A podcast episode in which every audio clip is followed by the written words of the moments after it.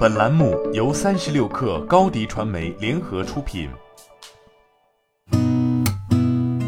八点一刻，听互联网圈的新鲜事儿。今天是二零二二年六月十五号，星期三，早上好，我是金盛。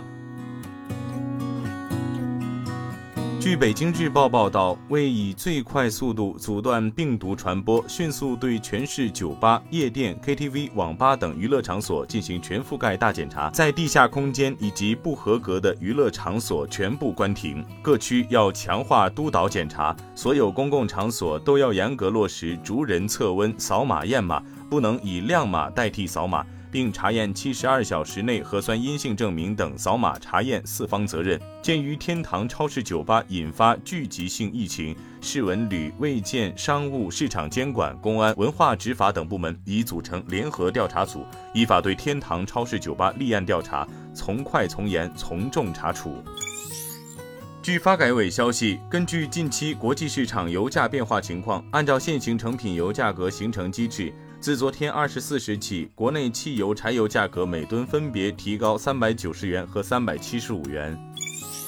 三十六氪获悉，有媒体报道，近日中国证监会今年在上海和北京召开会议，要求外资投行报告高管薪酬细节，并提出不要给高管过高薪酬。请问证监会对此有何评论？证监会回应称，上述报道为不实消息，我会及相关证监局、行业协会未召开过上述会议。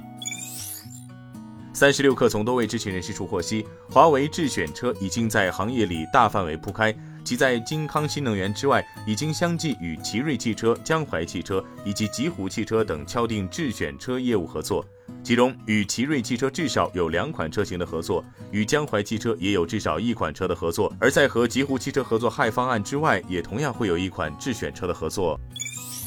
据报道，国务院印发《广州南沙深化面向世界的粤港澳全面合作总体方案》的通知，通知提出，到二零二五年，南沙粤港澳联合科技创新体制机制更加完善，产业合作不断深化。区域创新和产业转化体系初步构建，青年创业就业合作水平进一步提升，教育、医疗等优质公共资源加速集聚，成为港澳青年安居乐业的新家园。市场化、法治化、国际化营商环境基本形成，携手参与“一带一路”建设取得明显成效，绿色、智慧、节能、低碳的园区建设运营模式基本确立，先行启动区建设取得重大进展。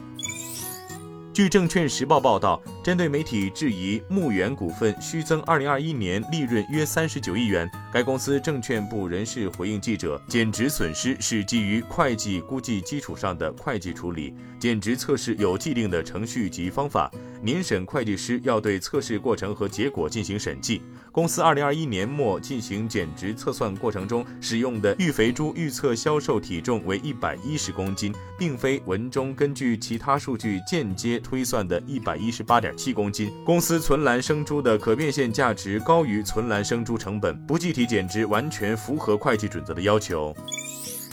据财联社报道，特斯拉 CEO 马斯克将在明天召开 Twitter 全体员工大会，这是他自四月份同意以四百四十亿美元收购 Twitter 以来的第一次。一位发言人表示，Twitter 首席执行官 Parag Agrawal 在发给员工的电子邮件中宣布了这次会议。Twitter 的员工中，很多人对马斯克的收购并不满意，他们将在全体会议前向马斯克提交问题。今天咱们就先聊到这儿，我是金盛八点一刻，咱们明天见。